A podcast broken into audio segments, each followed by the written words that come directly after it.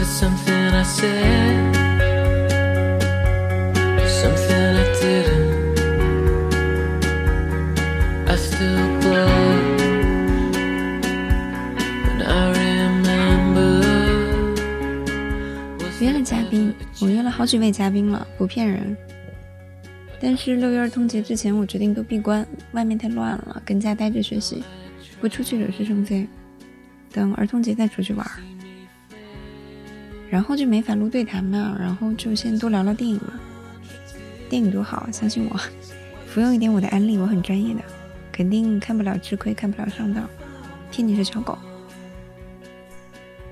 那今天这就来到我很喜欢的主题了嘛，讲几部舞刀弄枪、杀人诛心的片。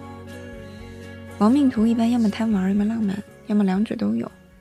流氓不可怕，流氓有文化，来耍流氓。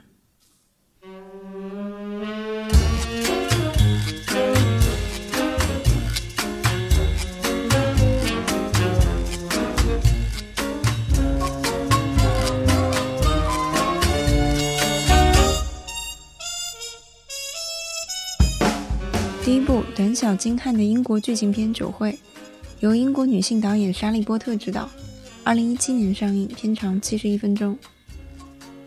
这部考究的黑白电影像一出舞台剧，质感好，节奏快，氛围冷，有很正的讽刺戏剧范儿。七十一分钟里，它的全部场景都发生在一套房间里，几位主要人物固定，其中两对异性恋 couple，一对女同性恋 couple，一位有老婆但老婆不在场的男士。基本全篇室内戏。故事从其中一位女主角当上卫生部部长讲起。为庆祝晋升，她在家举办酒会，邀请朋友们来。刚开始一切都很和谐，大家清汤寡水，相谈甚欢。但很快，重磅消息一个接一个的被抛出来：同性伴侣接受人工受孕，怀了三胞胎；女主角似乎有了一位秘密情人；女主角的丈夫忽然宣布自己得了不治之症。即将很快挂掉。消息挨个曝光，人们挨个炸锅。这些人原本就心怀鬼胎，这会儿各自对与自己相关的那一趴事情表现出相应反应。而观众站在第四堵墙之外，以抽离的视角看整个场子，从暗流涌动，逐渐开始变得失控，每个人都越来越崩溃。导演给的很好玩的一个角度是角色各异的身份，这些人里有政客。有奉行宗教与玄学的神学家，还有奉行现代商业的金融从业者。你就看他们因为各自的背景、经验和信仰的不同，在日常平静状态下是什么样，而到了应激状态下又各是什么德行。反正按电影里呈现的的确很不同，但都是些狗德行，各有各的狗，还不如真的狗。看完就觉得人真可笑。最后讲一下技术啊，这个片整体很英国。冷静、聪明、干净利落，嘲笑一切，一看就是英国人拍的。他们那个黑色幽默的黑的程度，比裹着糖霜的美式黑还是要更黑不少，大概相当于焦糖曲奇到蜂窝煤的差距。另外，这部片集中了你在英剧里一定会经常看见的熟面孔，都是一些戏剧范儿很正的演员。其中，基里安·墨菲就最帅的那个，他是我的。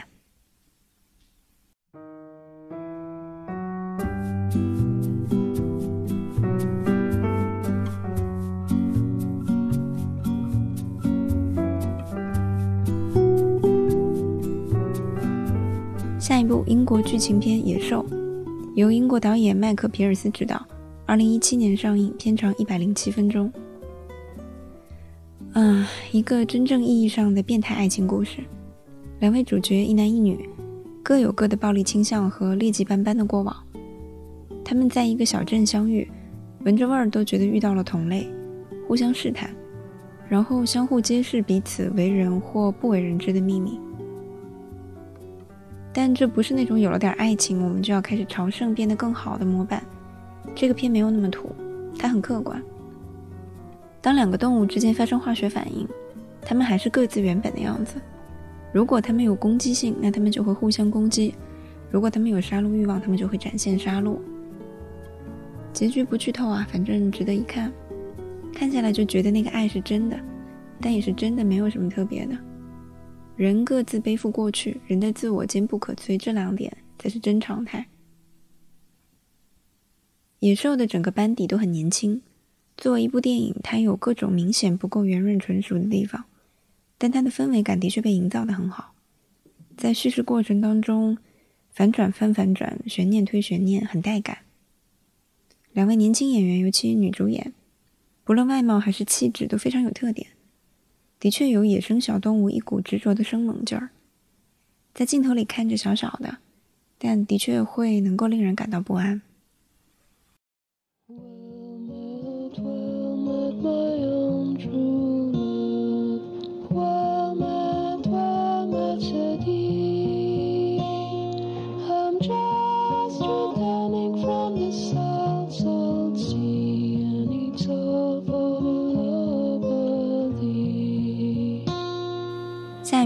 国动画电影《无手的少女》，由法国导演塞巴斯蒂安·劳德巴克执导，二零一七年上映，片长七十六分钟。一部很哥特的黑色寓言式的动画电影，关于一位生活窘困的磨坊主，他为了钱将女儿卖给了魔鬼，魔鬼却因为少女的心灵过于纯洁而无法伤害她。女孩从魔鬼手下逃走，却被砍下了一双手。之后一直以一个无手少女的形象一路逃命，一路历险。这部片的一大特点就是诚实，它很诚实的展现了一些祛魅之后的人际关系，比如所谓的亲情，其实也就那样。它并没有什么天然的道德高光，也跟其他的人际关系一样很具体。那具体到多样的人，当然就可能有父亲更爱钱而不是女儿。再比如女主角一路独立勇猛。却还是在自愿委身一个王子之后，陷入各种不安与迷茫，诸如此类等等。感觉这部片更适合成年人，而不是小朋友。当然了，有理解力好并且性格坚强的小孩，可能也可以给他们提前看看，见识一下真实世界的样貌，可能也是件好事。最后还是提一嘴技术，这部动画的视觉风格相当有特点，混合了被极简过后的水墨和哥特。所以又飘逸又暗黑，很特别，推荐搂一眼。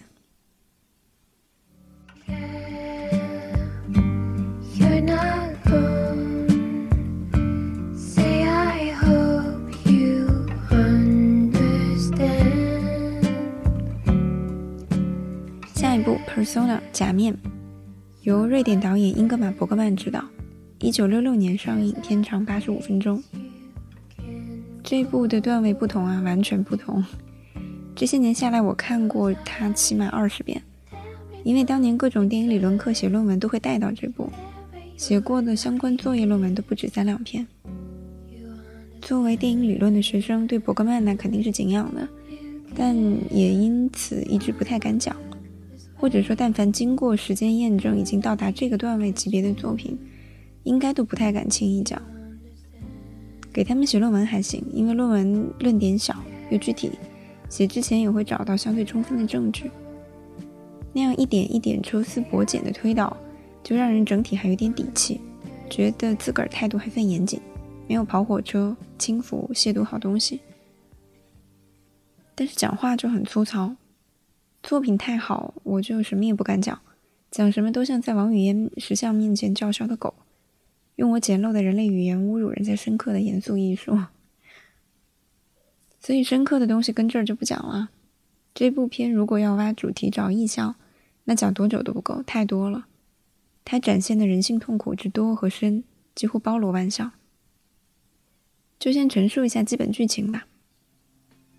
假面的故事是关于利弗乌曼饰演的一位女演员，她在一次舞台剧演出当中忘词儿了，之后就拒绝再讲话。这样持续了几个月，之后她被送到了精神病院接受治疗。另一位女主角比比·安德森饰演负责照顾她的护士，护士陪同女演员一同去一栋海边的别墅疗养。他们两个人朝夕相伴，护士不停地对她说话，后来甚至对她讲起了自己非常痛苦的过往，就想撬开她的嘴，但女演员始终一言不发，这两个人就开始了漫长的心理博弈。故事剧情之外，就先简单讲几个小的点吧，好歹推荐一下。一来，这也是一部大比例室内密闭小空间的室内戏，有一点舞台剧的质感。绝大部分时间只有双女主这两位人物，而且他们的台词都不多。二来，它的节奏并不一直很快，叙事性有，但肯定不是那种致力于讲一个激烈紧凑故事的片。它在叙事之外试图探讨的一些母题，相对抽象，也相对偏哲学。但是如果认真投入去看，嗯，我个人感觉啊，观众其实不太会觉得太晦涩，因为那些话题关于个体孤独、沟通的不可能性、攻击性，这些好像跟大部分人的生活或者精神活动也都有点关联，还蛮好共情的吧？理论上应该不太会觉得太有歌。